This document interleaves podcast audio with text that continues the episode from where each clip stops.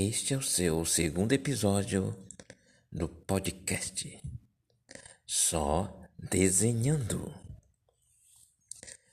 No tema de hoje, o título Onde seu poder te leva.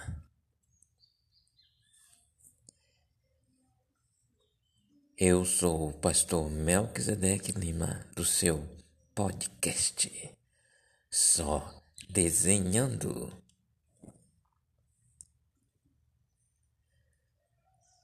Pintou-se em volta dos olhos, arrumou o cabelo e olhou de uma janela do palácio. Isso parece talvez um conto daqueles futriqueiros que ficam olhando a vida dos outros. Mas não, você está enganado. Esta é uma passagem da Bíblia que está em 2 Reis, capítulo 9, versículo 30. E a nossa personagem de hoje, ela é muito intrigante. Seria a última vez que seus servos veriam a luz do sol, refletindo as cores das pedras preciosas que enfeitavam seu cabelo. Mas nem eles ou ela pareciam saber disso. Todas as evidências indicavam o seu fim naquele dia, mas ela permanecia incólume com total confiança, vestida com suas verdes rituais sedutoras, como se fosse uma armadura que sentia lhe dar uma sensação de poder. Uma falsa sensação de poder vinda dos demônios aos quais ela adorava. E uma falsa certeza de vitória que estava prestes a desvanecer-se por si só. Jezabel era filha de Etibaal, rei dos Sidônios. Cresceu com um espírito forte e altivo, controladora, de personalidade forte.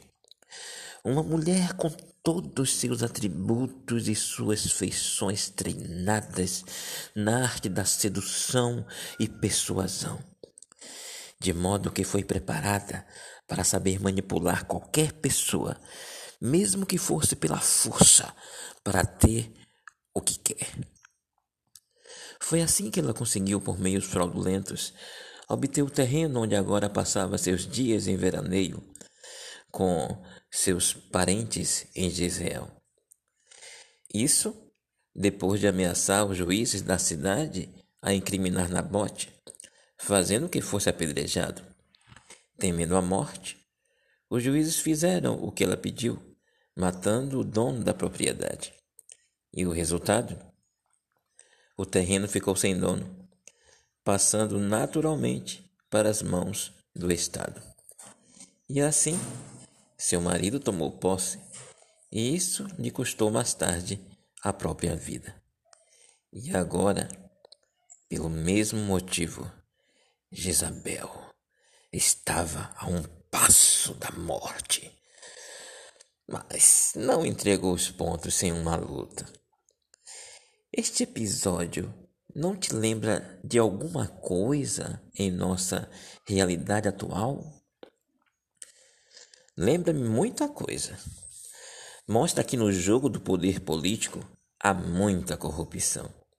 Enquanto uns tentam fazer a coisa certa, outros vêm e os matam ou incriminam para que saiam do seu caminho e não impeçam seus planos. Esse pode ter sido o caso de Marielle no Rio de Janeiro, não é? Enquanto um presidente diz: E daí? Um ex-presidente diz: Ainda bem. Ambos com sede de poder. E no final, quem controla ambos, senão os banqueiros, o mercado, empresas e interesses de governos no exterior? O que eles são, se não apenas fantoches no jogo do poder? Há um poder, porém, que legisla sobre toda essa confusão, causando caos e progredindo, sem se importar com quem sobe ou desce no poder, contanto que a confusão permaneça instalada, atrasando o progresso ou fazendo injustiça a saber, de quem eu estou falando? É esse mesmo, o Satã. Com Jezabel não foi diferente. Ela perdeu o controle de tudo. E mesmo sua morte para o inimigo vencido ainda era lucro. Mais um para ser destruído com ele. Ele sabe que já perdeu a guerra, só não quer morrer sozinho. É a forma que encontrou para causar sofrimento no coração de Deus, levando você com ele para a morte eterna. Foi o que aconteceu com Acabe e Jezabel. Lógico, não precisa acontecer o mesmo com você, não é? Concorda comigo? Jezabel ainda não havia percebido que as pessoas ao seu redor suportavam-na por ser a rainha mãe. Mas ninguém tolerava suas atitudes idólatras, cruéis, maquiavélicas. E olha que Maquiavel nem era nascido. Ela estava sozinha e nem havia se tocado para isso até aquele momento. Dois soldados que foram saber de Gel o que sucedia enquanto ele se aproximava da cidade, ambos não retornaram. O seu filho e seu genro acabaram mortos logo em seguida pelas mãos de Gel. E mesmo assim, diante de tantas evidências, ela decidiu dar sua última cartada. Qualquer outra mulher teria se descabelado, teria se entregado à dor da perda, ao luto, pedido clemência, mas não ela. Ah, não. Afinal, era rainha mãe, poderia assumir o trono de Judá e Israel com a morte de ambos, o filho e o genro. O que ela não entendeu era que ninguém a suportava, ninguém a queria no poder. Seus súditos não viam a hora de que um herói surgisse e os libertasse de sua tirania. E o dia chegou com juros, muitos juros. Anos antes, Deus havia visto esse dia e o previu diante de Acabe e seu exército. Jeú estava presente nessa ocasião. Não previu como se fosse algo provocado por suas mãos. Deus apenas viu onde o poder nas mãos dela e do seu marido os levariam. No caso, a morte. Jeú se aproximou dos portões do palácio e Jezabel, olhando pela sacada, pela janela, se ensinou para ele como se tentasse seduzi-lo, se oferecendo com palavras ameaçadoras, tentando persuadi-lo a casar-se com ela e firmar-se no trono, de modo a evitar ter o mesmo fim de Zihim, que matou um rei anos antes e só reinou por sete dias, até Honri o levar ao suicídio, tomando-lhe o trono. A proposta era sedutora, mas o texto bíblico diz que Jeú decidiu confiar no mesmo Deus que o havia ungido rei de Israel, cumprindo a profecia antes predita. Leia por você mesmo. E entrando Jeú pelas portas, disse ela: Teve paz em Ri, que matou a seu senhor? E levantou ele o rosto para a janela e disse: Quem é comigo? Quem? E dois ou três eunucos olharam para ele. Então disse ele: Lançai-a daí abaixo. E lançaram-na abaixo. E foram salpicados com seu sangue a parede e os cavalos. E Jeú, em seu carro, a atropelou. Segundo Reis, capítulo 9, versículo 31 a 33. Pois é, este foi o fim, o triste fim de Jezabel. Triste para quem? Para os servos? Não, não, não, não, não.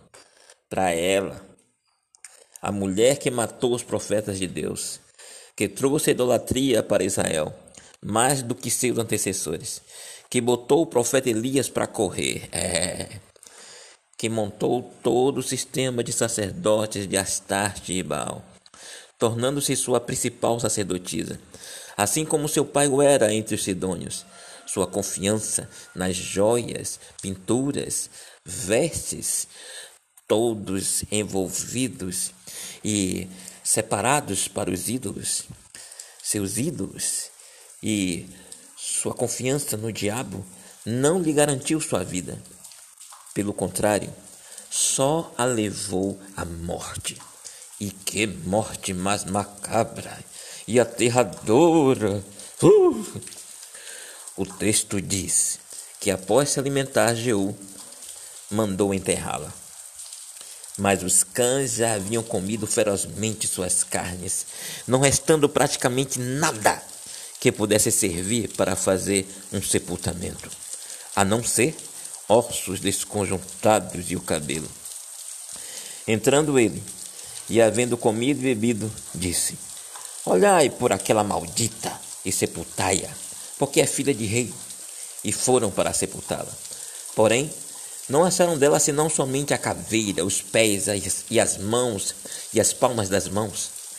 E então voltaram e lhe fizeram saber, e ele disse: Esta é a palavra do Senhor a qual falou pelo ministério de Elias, o tesbita, seu servo, dizendo: No pedaço do campo de Jezreel, os cães comerão a carne de Jezabel, e o cadáver de Jezabel será como esterco sobre o campo, na herdade de Jezreel, de modo que não se possa dizer: Esta é Jezabel? Segundo Reis, capítulo 9, verso 34 a 37. Captou a mensagem? Ao longo dos anos, não somente as mulheres, mas cada pessoa que se posicionou ao lado de Deus tomou as melhores decisões, usando do poder não para vingar-se, perseguir e nem puxar o tapete de quem se mostrou melhor que si mesmo. Não, não, não, não, não. Elas trouxeram equilíbrio, bom senso e verdade onde passavam. Fosse o que fosse que buscasse, fizeram a diferença em seu tempo. Eu estou falando de Esther. Eu estou falando de Débora. Eu estou falando de Jael. Eu estou falando de Joquebede. Eu estou falando de Maria, mãe de Jesus. Eu estou falando de Maria Madalena, discípula de Cristo. São dessas mulheres que eu estou falando. Uma mulher imbuída do senso do dever, conectada com a verdade e a justiça, pode fazer muita coisa boa. Mas a mulher e o homem, interligados com Deus Espírito Santo, são imbatíveis em todas as suas conquistas, com a mesma fé e propósito quando diante da derrota. Eva, distante de Deus, trouxe o pecado a este planeta, junto com Adão na mesma situação. Maria e José atendendo à voz do Espírito Santo, conceberam e criaram o Filho do Homem e Filho de Deus. E o que ninguém para para pensar é que uma mulher chamada Maria ensinou Deus a ser Deus, em parceria com o céu, é claro. A parceria com Deus traz soluções para o caos causado por quem se filia ao diabo. Simples assim. O que você vai fazer diante disso? Vai se filiar ao partido do diabo para ter tudo de bom, gozando melhor desta terra, certo de que no final terá um fim semelhante ao de Isabel no lago de fogo e enxofre?